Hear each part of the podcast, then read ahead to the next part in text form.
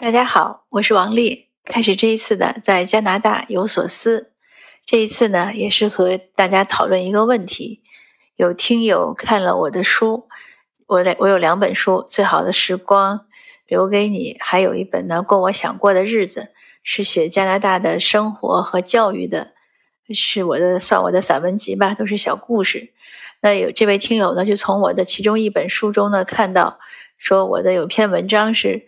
呃，中文教育就是海外的孩子如何进行中文中中文教育和中国文化的这种学习。他问我，呃，为什么要写这个文章？啊，我说这个问题呢很重要，因为呢，这位听友呢也是想带孩子出来留学，所以他很好奇为什么重要。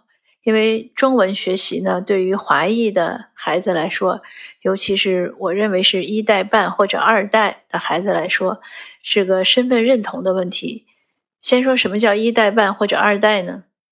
比如说我的小孩来的时候六岁半，那我叫这类孩子呢就是一代半，他不是生在这儿的，但是他是很小过来的。二代呢，就是他生在这儿。那对于这些孩子来说呢，他们的原生家庭。就像他们的父母，比如说我的孩子，呃，他的原生家庭就是我们家庭呢，是第一代的移民家庭。这样的家庭中呢，基本上像我们在家还是说中文、吃中餐，所以相当于呢还是一个中文的环境。那对这种一代半和二代的孩子呢，他们是像，就是像在海里什么海海水和浅水那个混生的那种水生物一样。就是在咸水和淡水之间生活，他在两种文化中生活，所以他所掌握的西方的文化呢不够地道。比如说，对加拿大的这些英文环境下的一些餐饮呀、礼仪呀、一些风俗习惯呀，他们呢肯定是不够地道。什么叫地道呢？比如说万圣节，那有的。本地人就是我我说的本地人，就是本地出生长大的，呃，特别是一些欧裔，因为万圣节呢是英国的这边过来的一个节日，它是凯尔特人的新年这样结合起来的，所以在凯尔特人的这种习俗中呢，新年呢就是所有的鬼魂啊、亡灵都会出来，要要重新重生啊或者怎么样，它有一个说法，那所以有了万圣节，那你就看。很多欧裔呢，他们对于这个万圣节非常痴迷，他会做各种各样的那种越恐怖越惊吓的一些道具呀、一些布置呀、一些装饰。可是我们华裔呢，对这个事儿好像就不是那么，就是那么不是那么投入，不是那么合拍。这个就是说地道的问题。那这样文化上的一些差异呢，呃，或者文化上不完全的融合呢，还有很多。所以对于我小孩来说，呃，他中文很好，当然他英文也很好。呃，他中文呢，基本上都可以听得懂，说的也没问题。除了一些这两年在中国出现的一些梗吧，一些笑点他不知道，其他的没问题。他英文呢，其实我觉得也是差不多。他对于一些本地语言中的那样的一些特别地道的一些俏皮话呀，或者一些玩笑，因为他接触不到，所以他可能也不知道。那还有就是我刚才讲这样文化上的一些。不兼容。那对于这样的孩子，他的成长过程中呢，呃，和他长大呢，他自己定位自己肯定还是一个华人，是华裔，所以呢，他就需要了解中文，学会中文，掌握一些中华文化的文化呀、习俗。这个文化听起来呢，这两个字就是大家都能听，经常说说这人有没有文化呀，怎么样？但他这个文化这个概念呢，非常宽泛。它可以认为是人类和动物的一个本质的区别，就是人类社会呢，它能积累文化。那什么是文化呢？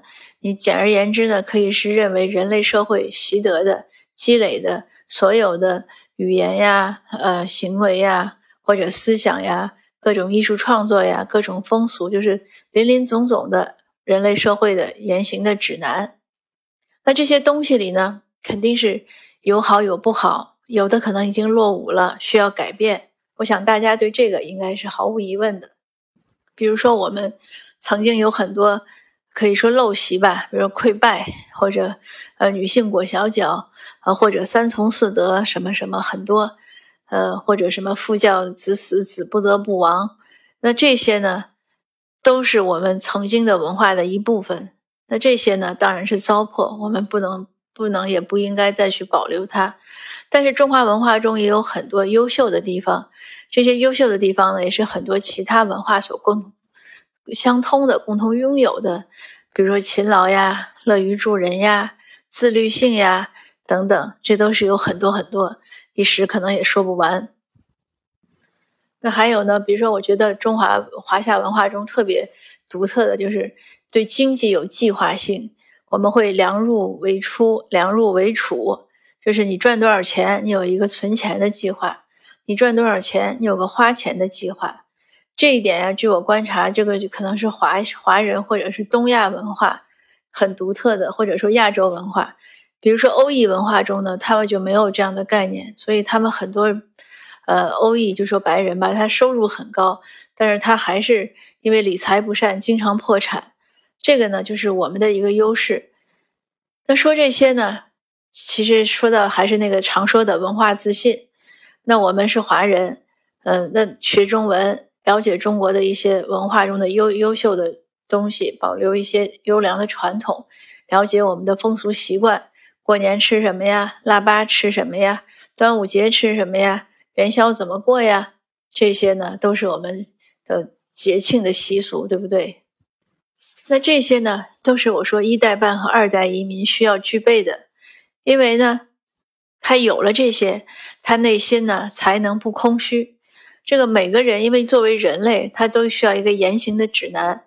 那他如果不具备自己的，他呢又没有习得这个新天地里的，那他是不是就很，他会可能就会彷徨了、迷茫了，他会感到孤独啊。那比如说过春节，大家都吃饺子，他也不爱吃，他也体会体会不到那种喜庆劲儿。他是不是很寂寞？那同时呢，比如说过圣诞，或者我刚才说过万圣节，人家都很 happy。那这孩子呢，他也是觉得不过尔尔，觉得就是个购物的节日，他是不是也很寂寞？他就是两边不靠。所以呢，也不是说，呃，海外的华人的孩子一定，呃，或者说我们华人的后代，或者说就说第二代或者一代半，不是说他一定就只能拥拥有华夏文化，不是这样。呃，他肯定会拥有本地的一些文化，但是我只是说呢，他本地文化呢可能没有那么坚实，所以呢，他还需要一些华夏文化的补充和滋养。同时呢，因为父母像我们，我们就是这样纯一代嘛，那我就完全是中中国文化那一套。那如果孩子完全不具备呢，或者他完全不说中文呢，他其实和原生家庭也是有割裂的。他这个家庭关系呢也是有问题的。当然，你对于几代以后，那比如说我小孩长大，也许他会找一个非华裔家庭的人，那他们的孩子呢，那可能就是纯粹的英语环境，那可能慢慢呢，他就更多的是接受本地的这样的文化，也许就百分之百了。再可能慢慢的呢，就忘掉或者说呃不再接触华夏文化，这个我认为都没关系。重要的就是他心里一定要有点什么。所以呢，这就是说，海外的孩子呢，不能放弃中文的一个最根本的原因。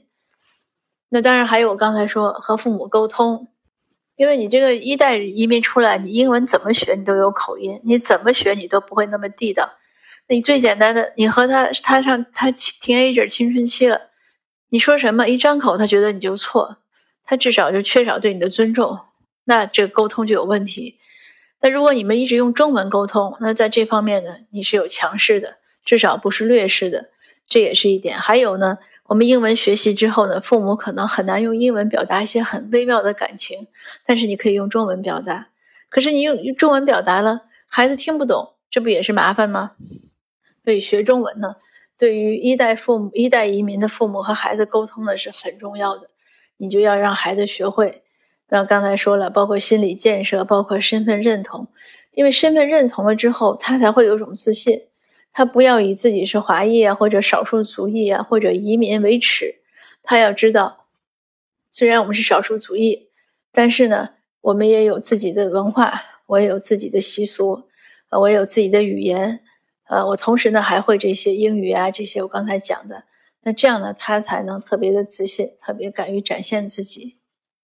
这个呢，还需要父母平时在家里聊天的时候呢注意，呃，不管父母对中国的事情呀或者历史呀有些什么不好的看法，就是什么否定的意见呢，尽量呢当着孩子的面呢，尤其孩子小的时候，不要讲讲话呢要要注意。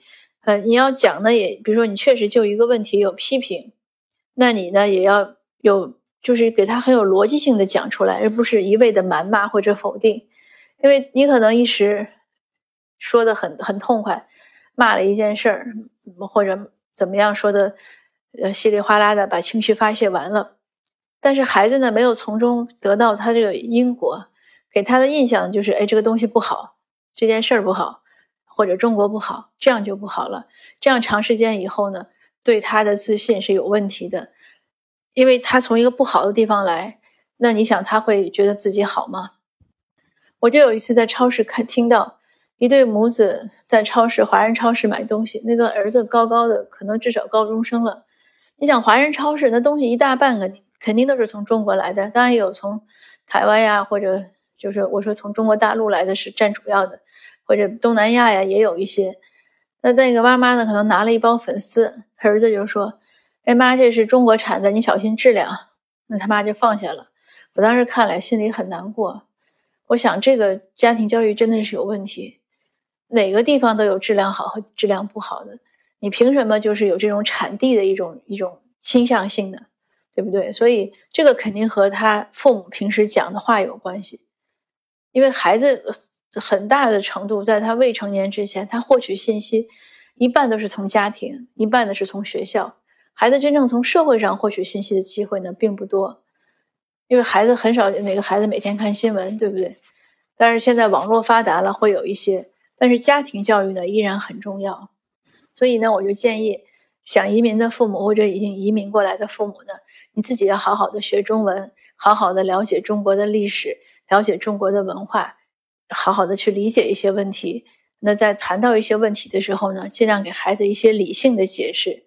那只有这样呢，才能让孩子呢，对自己的来源地呀、来源文化，呃，自己的这样的原来的语言有一个更好的学习和掌握，最终呢，利于他们的健康成长，也利于家庭关系。那我今天的分享呢，就到这儿，谢谢您的收听，我们下次见。